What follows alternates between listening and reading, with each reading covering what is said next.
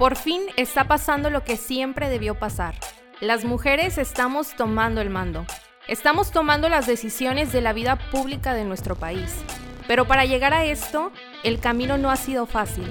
En este podcast conoceremos a aquellas mujeres que lo han conseguido, quienes están cambiando el significado de la política, devolviéndole la dignidad y su propósito de origen, el bien común. A través de sus historias, ellas te contarán los retos que han enfrentado y cómo en la actualidad la violencia política de género es más común de lo que pensamos. Queremos inspirarte para que juntas tomemos acción, porque el mundo y nuestro país necesitan más mujeres al mando.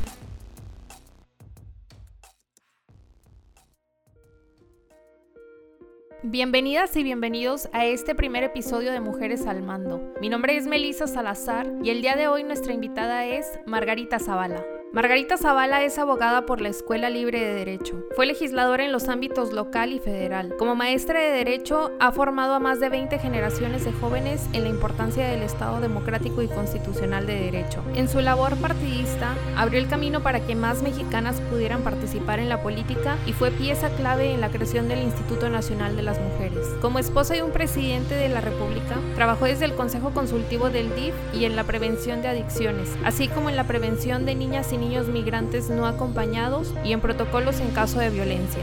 Desde el año 2015, Margarita Zavala encabeza un movimiento para dignificar la política en México. Gracias al apoyo de cientos de miles de mexicanos, fue la primera candidata independiente a la presidencia de la República en la historia de México. Es fundadora de la Asociación Civil Libertad y Responsabilidad Democrática, organización que se presentó ante el INE cumpliendo todos los requisitos de ley para conformarse como partido político nacional con el nombre México Libre. El INE negó injustamente el registro y eso con mayor razón la obliga a participar en la política.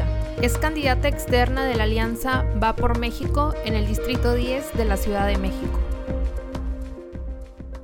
Margarita, bienvenida. Muchas gracias por aceptar esta invitación. Es un gusto tenerte en nuestro primer episodio de Mujeres al Mando porque queremos conocer tu historia dentro de la política. Quisiéramos saber, cuando eras niña, ¿cómo te imaginabas que serías de grande? Bueno, cuando era niña, pues era niña y me gustaba mucho los deportes, me gustaba, me gustaba desde entonces el fútbol americano, perdón, me encantaba. Este no es precisamente el juego más de niñas que uno podía encontrar. Me gustaba mucho la gimnasia, me tocó en la época, el 76 fue el primer 10 de Nadia Comaneci, así es que yo todavía no tenía ni 10 años y sí me parecía impresionante, ¿no? El, y entonces hay una parte deportiva, pero te voy a decir una cosa, yo crecí en una familia con una enorme formación social y formación religiosa también, este, sin reglas, sin muchas reglas, pero formación religiosa, es decir, espiritual y religiosa, afortunadamente, em, bien combinada con la parte social, pero además con una formación en términos patrióticos muy fuerte. Mis papás los vi ser de oposición, y en mi casa, pues amar a México, servir a México era así como respirar. Entonces, creo que somos siete hijos, creo que los siete siempre, siempre pensamos en servir al país y sabíamos que había muchas trincheras. Quizá la influencia de dos abogados, que eran mi papá y mi mamá, pues fue grande en términos para, para estudiar derecho, eh, pero fui la única de los siete, así es que presiones no había. Y pero México siempre estuvo presente, siempre estuvo presente. En ese sentido agradezco mucho la gran formación de mis padres que me dieron, pero también la cultura. La historia de nuestro país era una historia que se contaba y que se platicaba en la casa.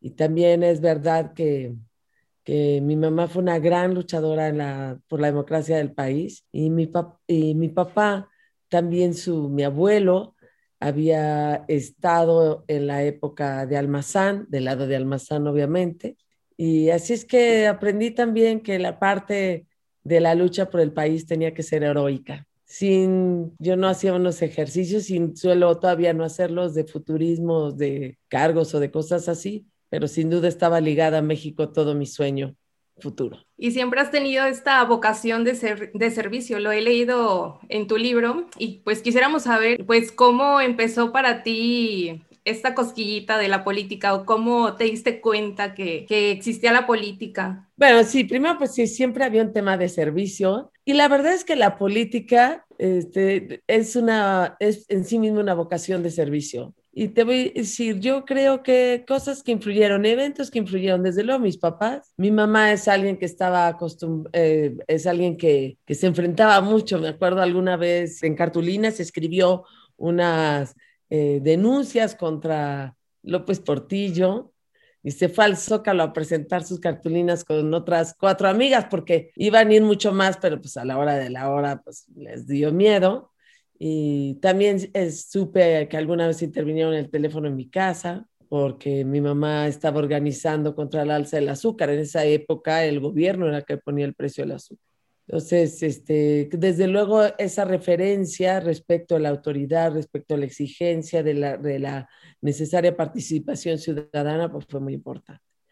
Entonces, la política para mí era de algún modo una, una, un, un camino muy claro que podía yo seguir. Y yo fui también sobrina de Salvador, bueno, soy sobrina de Salvador Nava Martínez, es un gran ciudadano, un gran líder de San Luis Potosí, que también sabía que, que había sido candidato a gobernador, lo mucho que había sufrido por lo mismo, entonces siempre sabía que acompañaba una, algo muy humano. Otro evento internacional que creo que me ha influido mucho antes de entrar a la política ya directamente fue la creación del sindicato Solidaridad en Polonia. Muchas de las cosas que pasan internacionalmente te van marcando en la vida y por eso es tan importante leer noticias, oír noticias, interpretarlas. Y la historia de Lech Walesa, la historia de la lucha por las libertades, pues para mí fueron también eh, momentos que me marcaron mucho.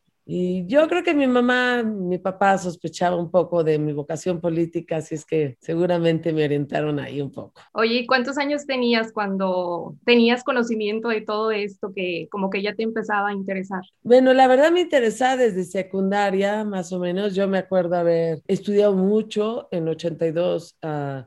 Solidarność, que seguro se pronuncia muy mal, se lo pronuncia muy mal, pero el, sindicato de solidaridad. Y creo que en ese sentido me, me digamos, tenía 14, 15, no, no era ningún genio, ¿eh? nada más era alguien como interesado en la vida política y en la vida eh, del país y era la quinta de siete, que como quiera vas recibiendo noticias y las vas eh, escogiendo cuáles te gustan y cuáles no. Y entonces sí, desde, sí sabía, sí, sí sabía que en el salón la única que le interesaba la política era yo y además estaba del lado de la oposición. Entonces, en el sentido del poder, pues no lo veían, sino más bien en el sentido de la exigencia ciudadana. Pues como quiera, sí estabas chiquita para para la, edad que tenías y para los intereses en esos temas, creo que sí, pues es una edad muy corta, porque pues actualmente vemos que, que pues la apatía está a todo lo que da, o sea, los jóvenes están pues desilusionados por lo que escuchan, más no por lo que les ha tocado vivir todavía, entonces sí, eh, para la edad que tenías creo que sí, sí fue muy bueno que te empezara a interesar este tema. Bueno, pues como tú comprenderás, pero la verdad, eh, sí te voy a decir una cosa, los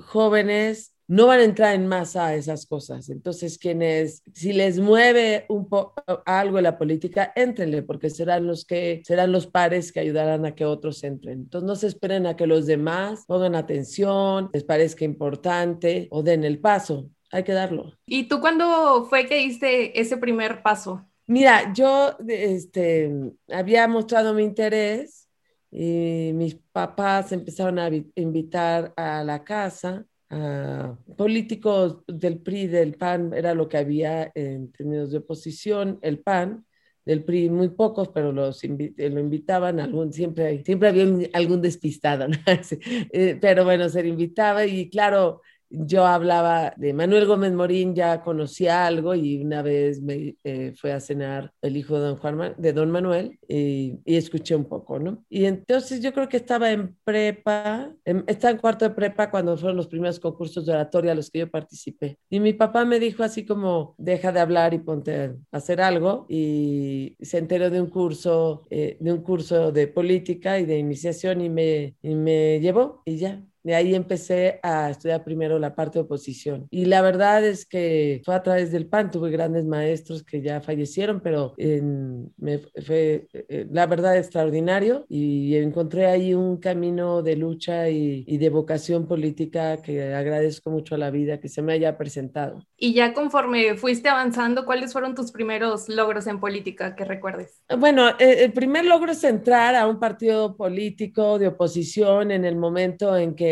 nadie entraba y que requería de un valor especial. Y entonces eso me dio como fuerza. No quiero decirles que yo ya en 85, que ya tenía unos 17 y 18 años, 18 años, pues yo ya iba a las elecciones de Aguascalientes, por ejemplo, me acuerdo de Aguascalientes, donde rellenaban urnas y ya me metía a, pues a reclamar la verdad, siempre me ha parecido que hay que pedir cuentas y de manera muy amable para que hay que sostenerse de que esto sea cancha pareja. Y, no, y me encontré claramente que no había cancha pareja. siempre me ha tocado defender las libertades y para mí esos eran logros. Poder ir a una elección era un logro y poder dar un curso de capacitación era un logro. Entonces realmente yo no soy exactamente de los cargos para considerar los logros, sino de los caminos en los que puedas prestar un servicio y hacer un bien. Y, y como estudiaba, empecé a estudiar derecho, pues también me di cuenta que dando cursos de capacitación en términos de ley electoral ayudaba mucho. Es que fui representante casilla antes de cumplir los 18, muy, muy poquito antes, y toda mi vida representante casilla, de distrito, de la parte local, y bueno, pues hasta me tocó estar en el INE en el momento del 2000. Dentro de estos logros que has tenido a lo largo de la política, parte de los obstáculos de pues de ser oposición cuando iniciaste, ¿tuviste algunos otros obstáculos? Desde luego hay una parte que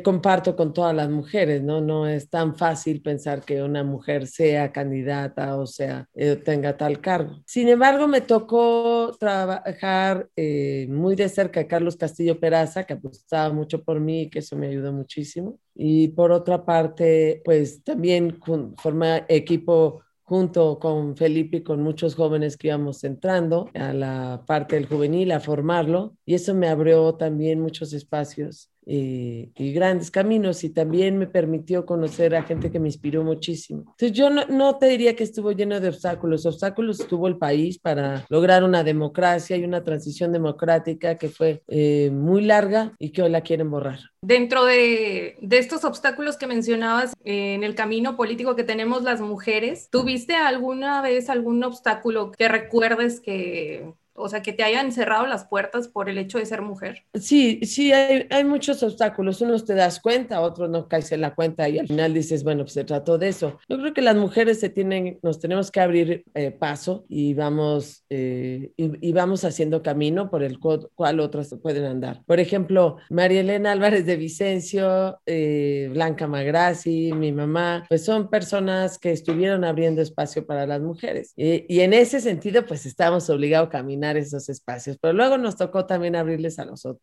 abrir a otras mujeres. ¿Qué obstáculos? Pues bueno, primero la parte cultural, como que hay una parte en que está muy claro que las mujeres participen en política, pero ya cuando toman decisiones ya es más complicado y ya cuando además quieren ser candidatas ya de plano hay una insolencia enorme y entonces eso empieza a complicarse. No me tocaron las cuotas sino, ni las acciones afirmativas, pero sí impulsarlas y las impulsé todas las veces que pude, desde estatutos hasta en las propias comisiones. Y además, pues en eso, la verdad, también hombres que comparten esa idea de ir, de ir integrando más mujeres y de generar estas acciones afirmativas. También me di cuenta que era, eh, digamos, era muy cómodo eh, reclamar la presencia de alguien como yo, si había que presionar o criticar a alguien en la política, pues era más fácil criticar a una mujer que a un hombre. Y, siempre pues pasa eso, ¿no? Y de todos modos, eso hay que saberlo y hay que seguir adelante. Sí, y es que a veces cuando estás fuera de este ámbito no percibes que realmente hay una discriminación hacia las mujeres. De hecho, hasta que entras y empiezas a participar y quieres alzar la voz, quieres tomar decisiones, es cuando vas notando todos estos detallitos, porque sí podrán ahorita existir muchas leyes, pero realmente que se apliquen, pues es lo que lo hace distinto. No es un asunto de antes, digo yo, cosas, te voy a decir respecto de cargos que fue absolutamente contra las mujeres y más, es decir, yo sí he visto muchos casos que mujeres que empiezan a, a, crecer, empieza a haber una barrera de obstáculo. Primero pueden dejarte pasar, pero a la hora de, ah, no, de darte una comisión, no, a la hora de decir que seas diputada de representación proporcional, no, a la hora de que tú ya tienes un liderazgo, pues mejor no, mejor no te lo reconocen. Y eso es machismo puro, porque además es mucho más fácil pegarte a ti que a otros. Yo diría, por ejemplo, eventos importantes contra las mujeres, 2015, cuando no, no me dejaron ser candidata ni de representación proporcional ni de mayoría. Y la verdad es que porque no querían que yo ejerciera un liderazgo y que siendo una mujer sí pueden hacer esas cosas. Sí, en el 2017, pues con el tema de, de la candidatura a la presidencia de la República, le era muy fácil decir tú no sin negociar nada. Es decir, toda la vida tienes que estar escuchando, no te toca, espérate tantito, el bien del país, el bien de la organización va primero. Y es increíble que no sean capaces de caer en la cuenta que ellos mismos son los que están obstaculizando. Y es muy difícil que en una organización política, si cuesta trabajo, le reconozcan el liderazgo a una mujer. Sí es muy difícil. Puede ir teniendo su liderazgo, pero en cuanto va creciendo, lo detienen hasta ahí. Entonces, es complicado. Creo que hay que abrir los espacios y la solidaridad entre mujeres es fundamental. Y a mí sí me tocó promoverla y también ser solidaria con las mujeres, eso es muy importante. Sí, creo que la sororidad también en el ámbito político es muy, muy importante. Muy importante y además la sororidad, como dices, no es con el silencio. A mí me tocó, claramente tuve que abrirme paso, claramente me lo cerraban, se les hizo muy fácil. Igual también para en, en estos últimos años, 2015 y diría 2015, que fue para mí como, digamos, que parte le fallé, ¿no? Que no querían que yo fuera candidata ni de mayoría ni de plurinominal. Luego para la, el 17, o sea,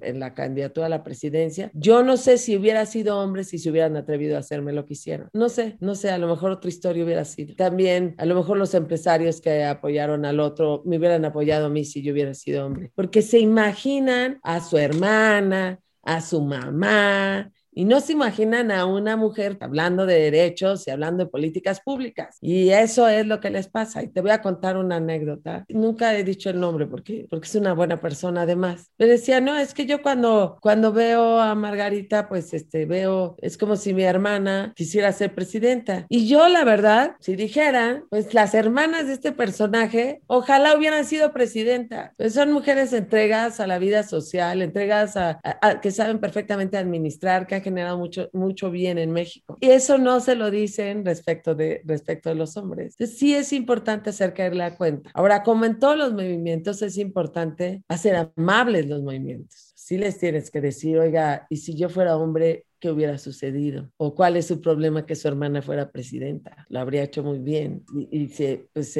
muchos han de haber caído en la cuenta de ello.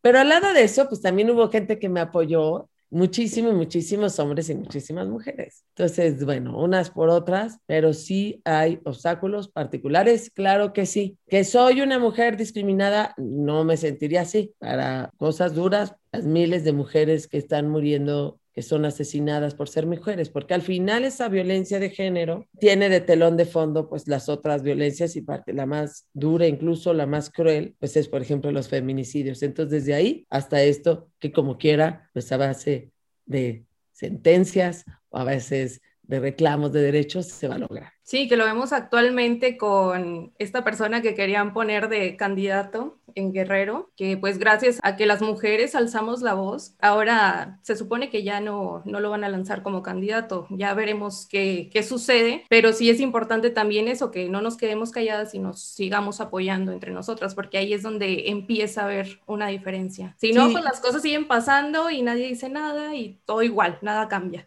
algo tiene que pasar, por lo menos un movimiento, y eso pasó. Puede haber otros intereses ahí, bueno, por lo menos digan que esos son los intereses, pero lo que no puede pasar es que sucedan estas cosas y no signifique, por ejemplo, pues que termine una carrera política, ¿no? La, la, violencia contra las mujeres es una violencia que si la dejas pasar, entonces estás de acuerdo con el pacto con el pacto patriarcal que no es ni de izquierda ni de derecha, sino esa serie de complicidades en las que participan hombres y algunas mujeres también de dejar pasar las cosas. Y, y, ahí perdemos todos, ¿no? Así es. ¿Y tú qué opinión tienes, Margarita, sobre las cuotas de género? Mira, las acciones afirmativas, y yo así las pondría, son, son acciones que permiten acelerar los procesos y para la igualdad. Y yo sí creo que sí son importantes me parece que no hay que exagerar en ellas y a veces se tiende a exagerar. Pero después de lo que he vivido, pues yo te diría, si no hubiera acciones afirmativas, si no hubiera cuotas, nos iba a dar el 2090 y vamos a tener el 20% de la Cámara de Diputados. Y yo estoy convencida que a la política le hace mucho bien que estén mujeres y hombres, hombres y mujeres, tomando decisiones sobre problemas de hombres y mujeres. Es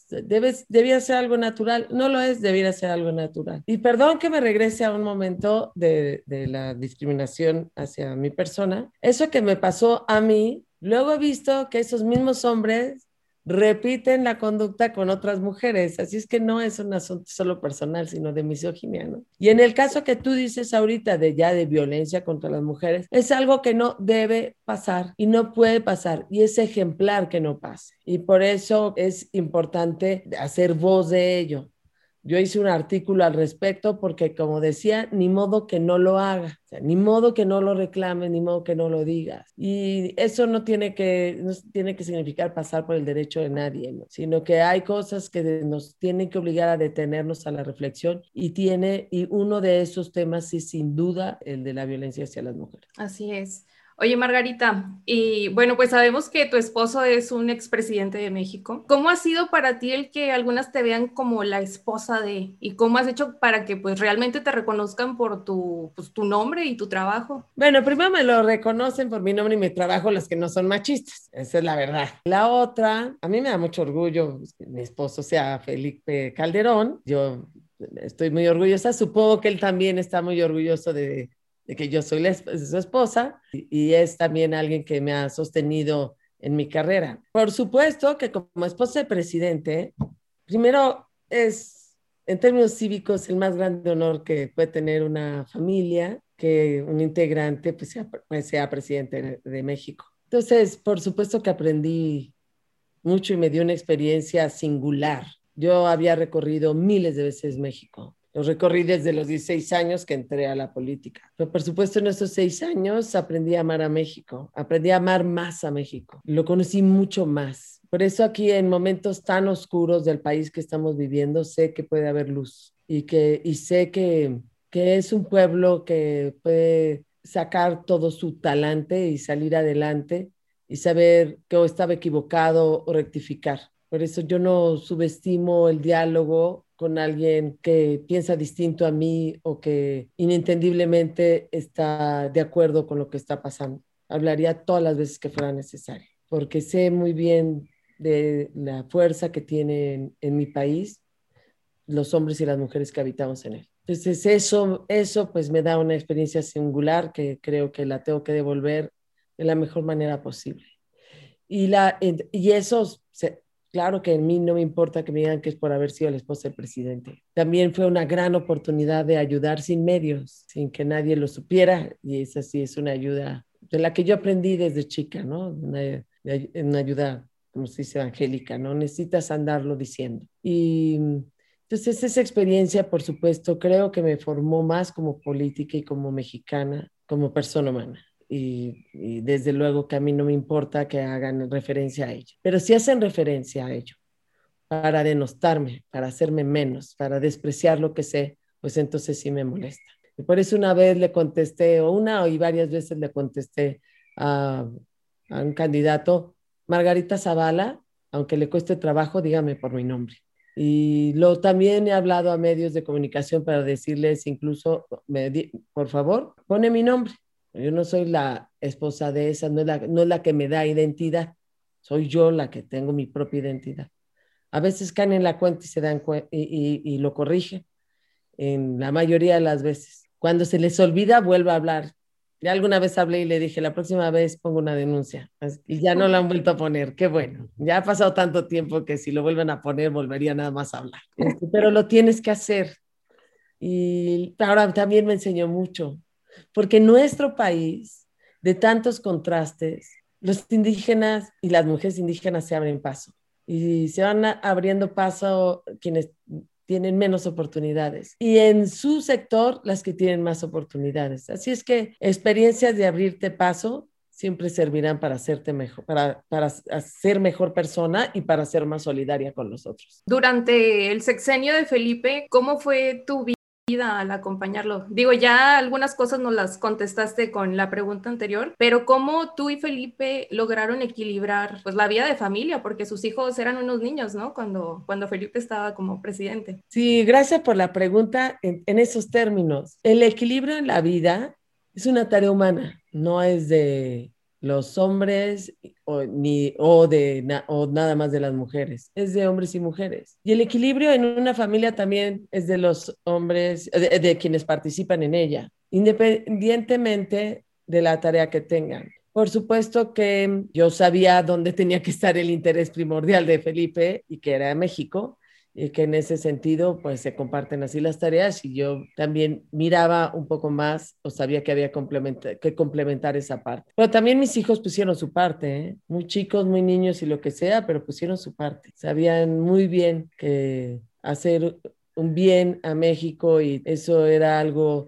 que los hacía amar, amar más a su país. Entonces, muy chicos, pero algo entendían y cooperaron muy bien. Pero sí es cierto que las mujeres tenemos esa tarea, nos asignamos esa tarea constantemente. Y entonces, primero, no perdamos desde luego el equilibrio en la vida. Es bien importante no perderlo, pero sepan ustedes que es tarea de todos y de todas. Y ese ejercicio lo haces diario. ¿Cómo equilibrar lo haces diario. Es casi, es actuar en justicia hasta contigo, no darle a cada quien lo suyo, es darle lo suyo a su familia, a la familia, lo suyo a tu persona, lo suyo a México, lo suyo a Dios o a quien cree, o si tienes religión, a tu religión o a la parte espiritual. Y eso siempre será una tarea humana. No las exigen más a nosotras. Hay exigencias que no están mal, pues nos preparan mejor, pero hay que exigírselas a todos. Sí, claro, porque luego hay reclamos como que descuidas a los hijos por andar en esto y tú tienes que ah, estar en la casa, a ti te toca estar con ellos y, y, ese tipo de pues machismos que vivimos. No, pero eso es claro y eso es bien importante, no se dejen y, y, y bueno, te voy a decir qué me, ha qué me pasó alguna vez y alguna vez por ahí lo cuento. Este es una anécdota que seguramente a muchas les ha pasado o algo parecido. Pues. Yo recuerdo yo fui diputada en el 2003 al 2006. Mi hijo Juan Pablo el tercero había nacido en el 2002, entonces este, estaba muy chiquito. Y el, en octubre, en, en, primero de octubre fuimos a la conmemoración de, del fallecimiento de un gran hombre, un gran mexicano que fue Manuel Gutiérrez. Y entonces estaba en el monumento a Maquillo y yo estaba con mi bebito que tenía chinitos, bien lindo. Y entonces sigue siendo bien lindo, pues estaba muy grande, pero bien lo tenía aquí y me sentía muy completa tenía mi tercer hijo, era diputada, estaba eh, recordando un hombre al que yo admiraba mucho, que había luchado por la democracia del país, estaba con mis amigos y amigas, con compañeros de, trabajo de lucha, estaba muy completa. Y de repente llegó uno de ellos y me dice, ay, qué lindo, yo, ay, gracias. Y híjole, esa edad necesitan tanto de la mamá. Y yo, sí, se quedó callado. Oye, ¿y, y, qué, qué, haces cuando vas a sesiones? ¿Dónde lo dejas? Entonces le dije, ah, pues este, lo dejo en una guardería y mientras yo voy a sesiones. Y le dije, porque teníamos más o menos la edad y teníamos hijos, ¿y tú? ¿Dónde dejas a tus hijos cuando vas a sesiones? Claro que se descontroló, era la primera vez que alguien le preguntaba eso. Entonces se quedó, este, no, bueno, pues los dejo con, ya dio el nombre de su esposa. Yo, ah, es que Felipe también sale a trabajar. Entonces lo dejamos los dos en la guardería, en la escuela, donde ustedes quieran contestar, ¿no? Entonces, hay preguntas que nos hacen a nosotros que podemos devolverlas sin problema.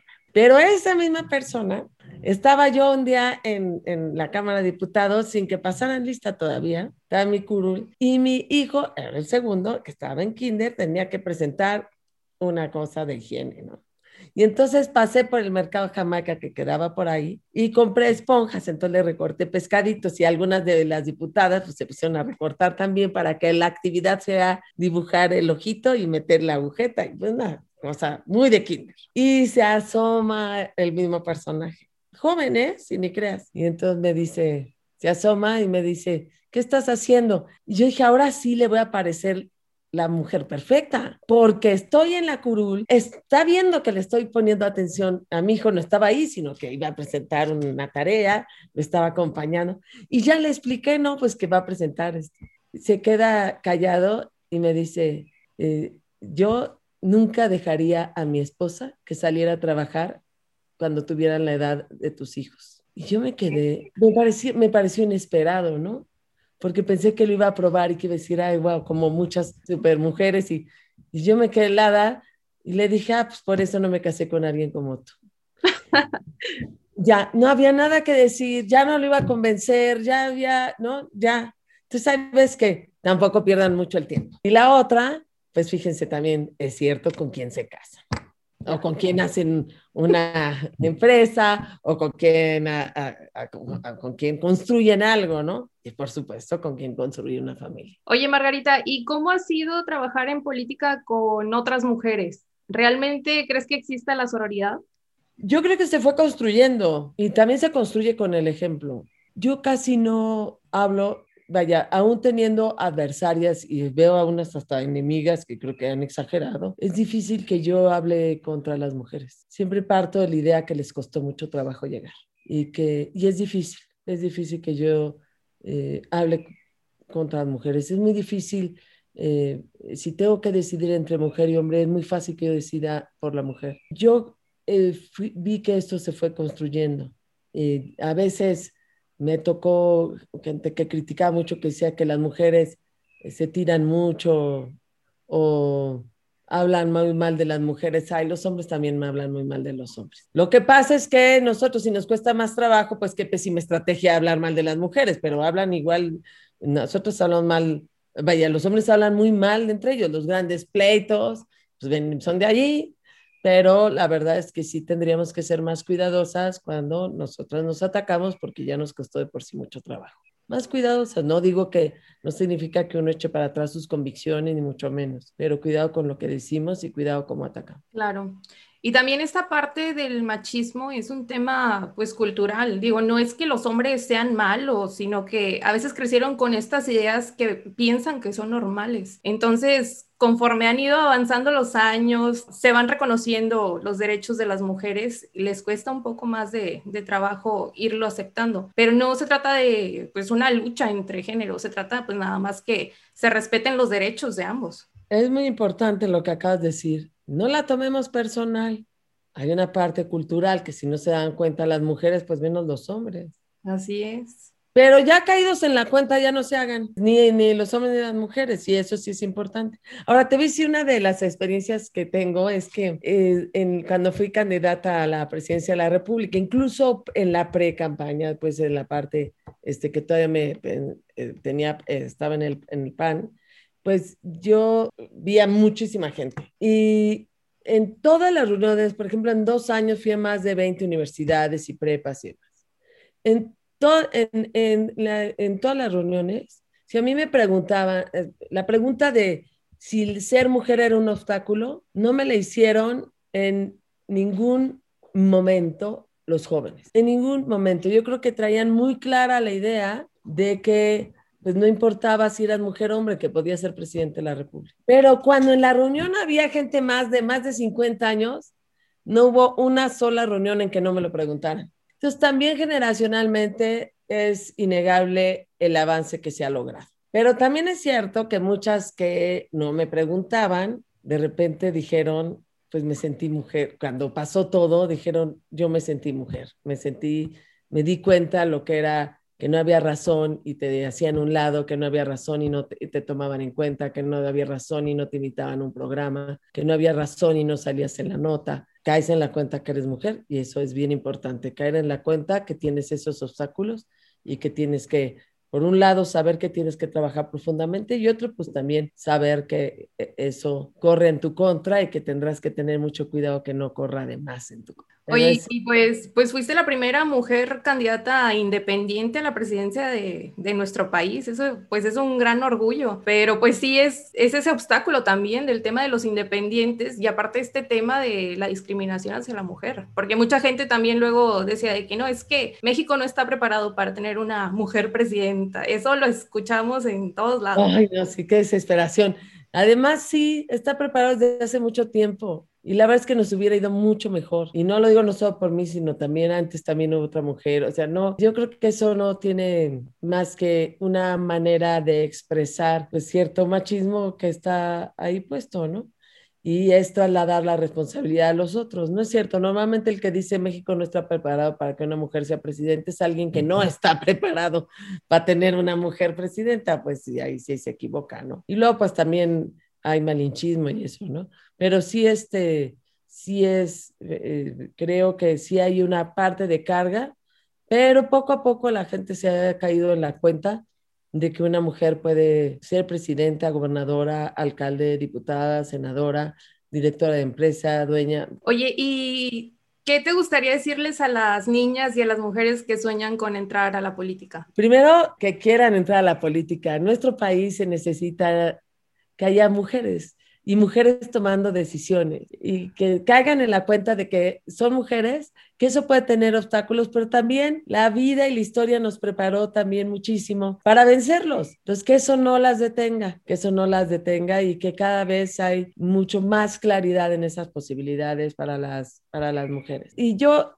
suelo dar un ejemplo, nada más voy a dar uno, no suelo dar dos, pero hay un, un juego que se llama Jeopardy, este, y que oí algún estudio en Estados Unidos en donde decía las mujeres y los hombres participan igual por política de la empresa, pero las mujeres, las mujeres ganan más, más veces, pero el premio mayor lo ganan más los hombres, aun cuando ellas llegan siempre a ganar mucho más. Y eso pasa decía el, el, estudio, las mujeres tienden a ponerse una meta, cumplirla y seguir adelante. Entonces, muchas veces en esos juegos que es de ganar dinero, pues dice yo lo que quiero es tener para que mis hijos tengan para la universidad o para comprar una casa. Una vez que lo obtiene, se queda con el dinero y se va. No se arriesga. Y en cambio los hombres que sí querían lo de la casa, pero cuando llegan a la casa dicen, ay, bueno, pues la quiero con alberca y la quiero tal o mejor compro tal. Entonces empiezan a querer, eh, arriesgan más. Eso no es ni bueno ni malo, eso pasa. Y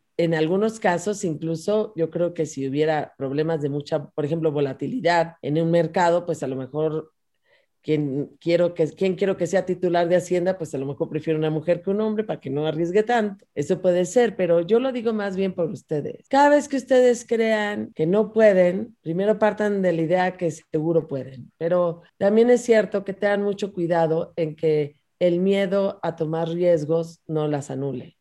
Tómenlo y sepan que les cuesta a veces, que eventualmente les puede costar más trabajo decidirse a tomar el riesgo. Una vez que caes en la cuenta que ese puede ser tu miedo, dirás, yo quiero y vamos para adelante. Y no se pierda nunca la posibilidad de ser líderes. Oye, y bueno, pues actualmente en México todos los partidos políticos que existen, pues están presididos por hombres. ¿Cómo ha sido para ti liderar México Libre? ¿Y qué opinas de que no haya mujeres dirigentes? Bueno, yo, por supuesto, una de las cosas que no, no expresé mucho, pero sí me dolió muchísimo es que incluso hubiera una magistrada en el bloque de los cuatro que votaron en contra y que se hace pasar como la luchadora de las mujeres. Entonces también es cierto, y tres mujeres, una especialmente contra eh, inventando una causa fuera de toda presunción de inocencia, este, aplicando mal el derecho, pues una, una consejera que, y tres consejeras que votan así contra el único partido y contra la única organización encabezada por una mujer, que además la conocían. Entonces, eh, siempre me quedó eso.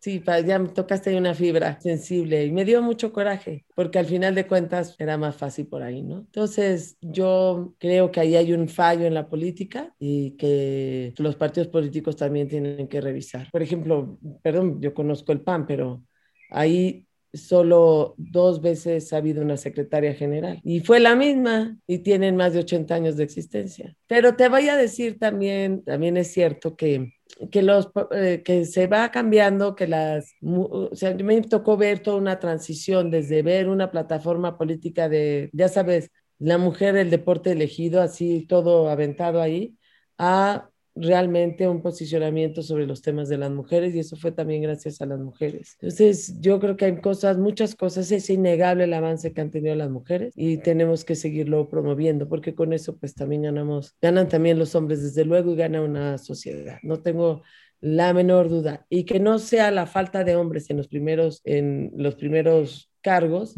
lo que nos obstaculice, al contrario, que sea precisamente algo que nos mueva hacia, adelante. Crean una cosa, niñas, jóvenes, es mejor equivocarse haciendo algo que equivocarse por no hacerlo. Entonces, o es más fácil que aciertes haciendo algo que no haciéndolo. Estar estáticos no es ni siquiera humano. Después de todas estas vivencias que pues has tenido a lo largo de los años en la política, ¿alguna vez pensaste dejarla? Sí, Sí, pero no, pues no, eso es lo que uno trata, pero uno trae una vocación, eh, puede encontrar en las distintas maneras, pero yo creo que ha sido, es lo que sé hacer, incluso cuando doy clases va marcado con una experiencia política y creo que estoy muy, contenta que haya sido ese mi camino y esa mi vocación, que, no, que es de entrada una vocación humana, es para todos. Participar debe ser para todos, pero participar en una política partidista siempre la defenderé como un acto y un ejercicio de la libertad.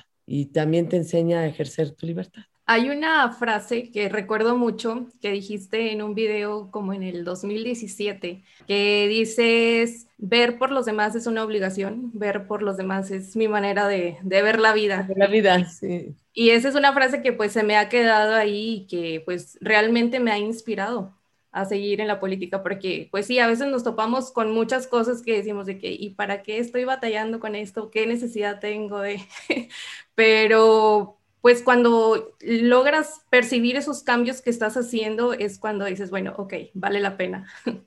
Sí, sí, sí, eso es bien importante, pero yo creo que la clave es ver por los demás. Cuando ves nada más por ti, sufres mucho. Entonces, ver por, ver por los demás, pues le da sentido. Eh, creo que no es la única vocación que lo exige, pero desde luego la vocación política lo exige. Claro que sí. Oye, Margarita, ¿y nos podrías mencionar tres libros, eh, películas o series que te han inspirado o ayudado en temas políticos? Sí, sí, sí. A ver, una es El precio de mi alma, que por aquí, si lo tuviera aquí cerquita te lo diría, pero bueno, El precio de mi alma, que de, la diputada Devlin, pero déjame, Bernadette Devlin, que es muy bonito, me lo regaló mi mamá cuando yo cumplí 21 años y podía ser diputada. Y es la primera diputada de Irlanda que pasa de la lucha este, violenta a la lucha pacífica. Y es muy bonito. No sé si se encuentra en Amazon, creo que no lo volví a ver editado, pero alguien una vez lo recuperaron y me lo mandaron. Este de Bernadette Devlin, que ella tenía 22 años cuando fue diputada en Irlanda. Otro a mí me gustó mucho Caudillos Culturales de, eh, la Revolución Mexicana, que me gustó mucho, que es de Enrique Krause. Me gustó, lo leí en un momento muy importante, lo leí en época también de la transición y creo que esa parte para mí fue fundamental, conocer a fondo a don, y bueno, a don Manuel Gómez Morín. Por cierto, hoy que me hace la entrevista es su, cumpleaños, celebramos el nacimiento pero digamos, ese, esa entrada a, la, a un caudillo como él, a un liderazgo, diría, porque sabía él que tenía que renunciar a ser caudillo, sino más bien a ser líder, y para mí eso me marcó enormemente. Y creo que hay algunos temas de, eh, que son muy importantes de filosofía política que ahorita me han ayudado mucho, eh, de Rob Riemann, por ejemplo. Eso ya es muy actual, no me marca ahorita, pero eh, no me marca entonces, pero lo pondré. El de Rob Riemann, de Nobleza de Espíritu, de para convertir esta era, pues para mí son muy importantes. Y estoy leyendo, te lo digo porque lo tengo aquí, por ejemplo. Ah, mira, aquí tengo uno de Rob Riemann, pero te voy a dar dos muy buenos que tengo. Uno es La política en tiempos de indignación y de Daniel Inerari, y de él mismo Política para perplejos. O sea que soy alguien que lee constantemente y tenemos también hombres y mujeres en la historia de nuestro país que realmente te pueden impulsar a tomar un camino en la política y un camino hacia los demás. Sí, claro que sean un referente. ¿Y tres mujeres que te inspiran? ¿Quiénes serían? Pues, mira, yo tres son pocas, pero como las principales. Yo te voy a decir, eh, a mí en términos de historia en México, a mí Leona Vicario me impresiona mucho. Em, me gusta pues la fuerza que tiene, la, la, renuncia que hace, la compañía y el trabajo que hace con su esposo, con Andrés Quintana Roo. En términos personales, mi mamá ha sido alguien a quien he admirado mucho. Mi mamá, vaya, es alguien que entró a la política antes de que las mujeres tuvieran derecho al voto. Y eso, pues yo también de ahí seguramente tomé mucho de ellas. También una mujer de una enorme capacidad de servicio social y, estaba consciente de lo que era la política. De, de gobierno, eh, me parece que Angela Merkel, yo la he mencionado desde hace muchos años, pero además incluso en este, en este 2021, la manera en que enfrentó la pandemia, la sencillez con la que hace las cosas, pero bueno, de por sí la admiraba mucho, afortunadamente la conocí, eh, pues por supuesto me marca. Y en términos, de la vida política que me tocó vivir de partido, afortunadamente tengo puntos muchos puntos de referencia. Blanca Magras de Álvarez, pero Marielena Álvarez de Vicencio es alguien que inspiró a muchas de nosotras para trabajar eh, con las mujeres. Y Leti Carrillo de Cloutier también me pareció un punto de referencia en, mi vida política importante. Y también hay una mujer que a la que quise admiré mucho, Hortensia Oliva de Barrios, que, que, juntos además tuvieron un momento muy difícil en los 90, en, en, una campaña, y siguieron adelante. Y es, veo pasar esos episodios, pero además fueron unos, unos promotores públicos de la resistencia civil y que también me marcó. Y dicho sea de paso, pues la, todo este tema de resistencia civil, pues también eh, me marcó mucho en términos de la importancia de la valentía y de ahí que me ha quedado claro que a los pueblos, a las naciones, solo los sacan adelante los valientes. Así es, Margarita. Y así como pues ellas te han inspirado a ti, tú también has inspirado a muchas mujeres y esperamos que pues con este podcast, con tus vivencias, con tu historia, con tus consejos, también seas una inspiración para muchas otras mujeres que, que apenas van comenzando o que ya están dentro, pues queremos que, que sea pues una referencia para que pues no se dejen, que sigamos ahí en la lucha. que no se dejen, pero también se la pasa uno muy bien, ¿eh? Uno también se divierte, no la frivolidad, ¿no? Sino se divierte, este, entra, le mete, le da sentido a la vida y eso no tiene por qué ser triste, al contrario, eso llena de alegría y le da sentido a tu vida aquí. ¿Cómo te gustaría ser recordada, Margarita?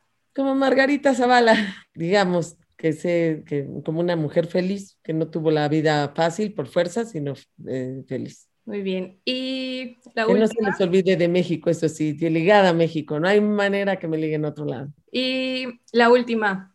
¿Algún día te gustaría ser presidenta de México? Bueno, lo imaginé, lo pensé, creo que hubiera sido muy buena presidenta. Yo me imagino más bien apoyando un movimiento que lleve una mujer, un hombre a la presidencia de la República y que finalmente le dé un rumbo claro a estos momentos tan difíciles que estamos viviendo con el país. Y desde luego siempre he creído en la democracia. Yo soy una mexicana demócrata, defensora del Estado de Derecho, o sea, diría una mexicana demócrata abogada, con, también creo, siempre he alimentado la parte espiritual, pero estoy convencida de que serán, no, por fuerza otras generaciones, pero otros ciudadanos, ciudadanas a los que habré que apoyar. Y espero construir ese camino con muchos pues esperemos tener noticias tuyas pronto en la vida política de nuestro país.